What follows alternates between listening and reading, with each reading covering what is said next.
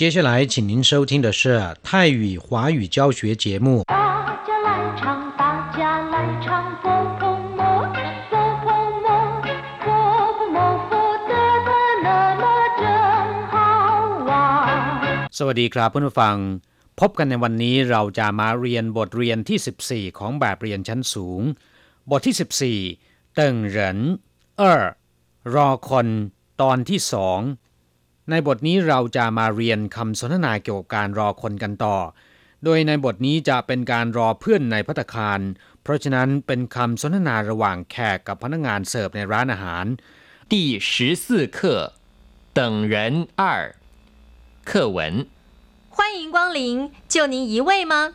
我等人，请给我一个吸烟区靠窗的位子。这边请。要不要先点些什么？火腿三明治， 柳丁汁，不要加冰。好，请稍待一会儿，马上就来。第十四课等人二บทที่ 14 รอคน ภาคที่สองหรือว่ารอคนตอนที่สองเติงเหรินเราเรียนไปแล้วนะครับ ในบทเรียนที่ 13 แปลว่า รอคนคำคำนี้แปลตรงๆเลยนะครับเติงก็แปลว่ารอเหรินแปลว่าคนเติงเหริน รอคน ณพัตคารแห่งหนึ่งพนักงานเสิร์ฟได้กล่าวต้อนรับ แล้วก็ถามแขกที่เดินเข้าร้านว่าควันหญิงกวางหลิน เจ้าหนินอิวเวยมา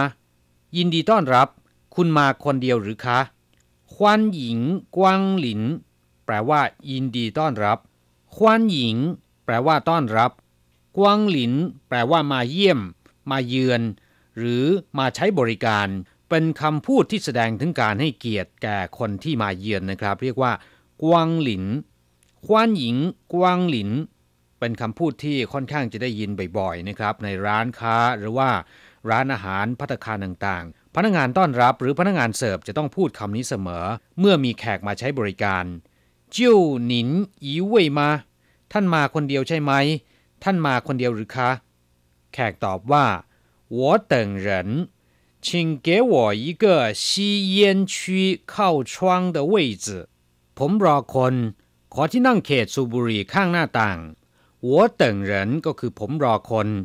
请给我一个吸烟区靠窗的位置ช่วยจัดที่นั่งในเขตสูบบุหรี่ใกล้หน้าต่าง吸烟区เขตสูบบุหรี่靠窗ใกล้กับหน้าต่าง位置ที่นั่ง 靠窗的位置ที่นั่งใกล้หน้าต่าง พนักงานเสิร์ฟบอกว่า这边请要不要先点些什么เชิญทางนี้ จะสั่งอะไรก่อนไหม这边请แปลว่าเชิญทางนี้这边ก็คือทางนี้请แปลว่า เชิญ要不要先点些什么จะสั่งอะไรก่อนไหม先点些什么 สั่งอะไรไหมเตียนแปลว่าสั่งหรือว่าเรียก要不要先点些什么จะสั่งอะไรก่อนไหม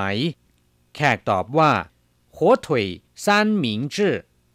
柳丁汁不要加冰แซนด์วิชใส่แฮม น้ำส้มคั้น ไม่เติมน้ำแข็ง火腿三明治ก็คือแซนด์วิชใส่แฮม三明治แซนด์วิช 火腿ก็คือหมูแฮม柳丁汁น้ำส้มคั้น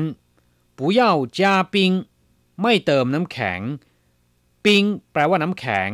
จาปิงก็คือเติมน้ำแข็ง不要加冰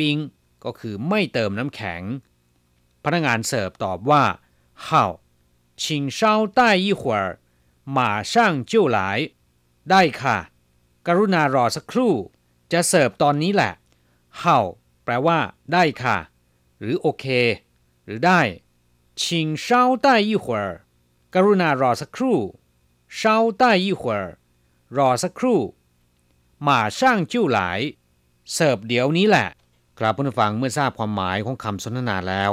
ต่อไปเราจะไปเรียนรู้คำศัพท์ใหม่ๆ ในบทเรียนนี้กัน ศัพท์คำที่หนึ่งซีเยียนชีเขตสูบบุหรี ถ้าเป็นเขตปลอดบุหรี่นะครับ ในภาษาจีนจะเรียกว่าเฟยซีเยียนชี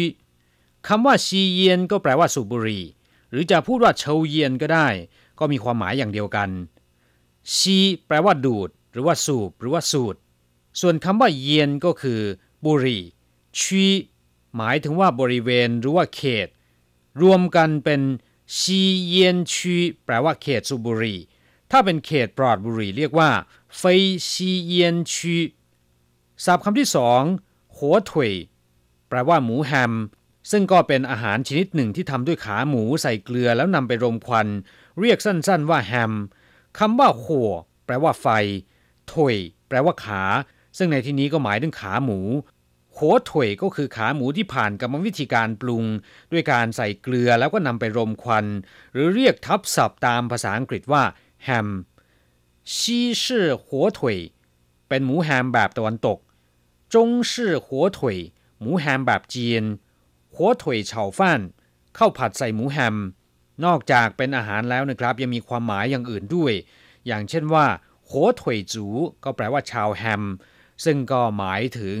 คนที่นิยมเล่นเครื่องมือสื่อสาร หรือว่าวิทยุสมัครเล่น เรียกว่าหัวถุยจูศัพท์คำที่สาม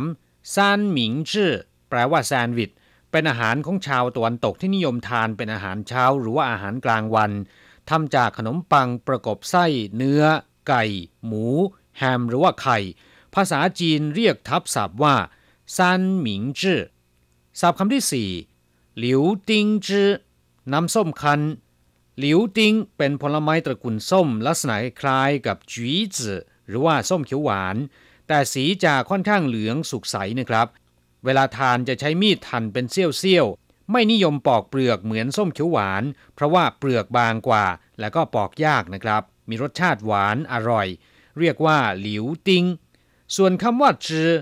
แปลว่าน้ำที่มีสารประกอบบางอย่างเจือปนอยู่ ไม่ใช่น้ำใสนะครับ อย่างเช่นว่ารูจือหมายถึงน้ำนมกันเจ้อจือน้ำอ้อยคั้นผิงกัวจือน้ำแอปเปิลคั้นศัพท์คำที่ห้า เช้าแปลว่าประเดี๋ยว บ้างนิดหน่อย อย่างเช่นว่าชิงเช้าเติงยี่เติงหรือพูดสั้นๆว่าเช้าเติงแปลว่ากรุณารอประเดี๋ยวเดียว หรือมีความหมายว่าออกจะค่อนข้างจะก็ได้ อย่างเช่นว่า他的身材稍显胖了一点รูปร่างสวดทรงของหล่อน ค่อนข้างจะอ้วนไปนิดหนึ่งศัพท์คำที่ 6 หรือว่าคำสุดท้ายหมาช่างแปลว่าทันที หรือว่าเดี๋ยวนี้ อย่างเช่นว่าชิงเติงอีหว他马上到กรุณารอสักครู่ เขาจะมาถึงเดี๋ยวนี้แหละ这件事很急请马上办เรื่องนี้ด่วนมาก โปรดดำเนินการเดี๋ยวนี้ หรือว่าโปรดดำเนินการทันที เพื่อนผู้ฟังคงจะแปลกใจว่าทำไมคำว่าหมาช่าง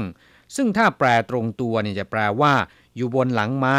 จะแปลว่าทันทีหรือว่าเดี๋ยวนี้นะครับ เรื่องนี้ก็สืบเนื่องมาจากว่าในอดีตนั้นการเดินทางสัญจรไปมาเนี่ยเป็นเรื่องที่ค่อนข้างจะยากลำบาก ไม่สะดวกสบายมีเครื่องบินหรือว่ามีรถยนต์รถไฟ ไปมาสะดวกเหมือนอย่างในปัจจุบัน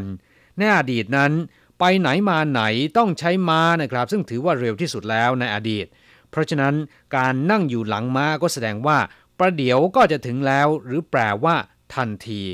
นี่ก็เป็นที่มาของคำว่า มาช่างที่แปลว่าทันที หรือว่าเดี๋ยวนี้นะครับ ครับผู้ฟังเวลาสำหรับสนทนาภาษาจีนกลางในวันนี้หมดลงซะแล้ว เราจะกลับมาพบกันใหม่ในบทเรียนถัดไป สวัสดีครับ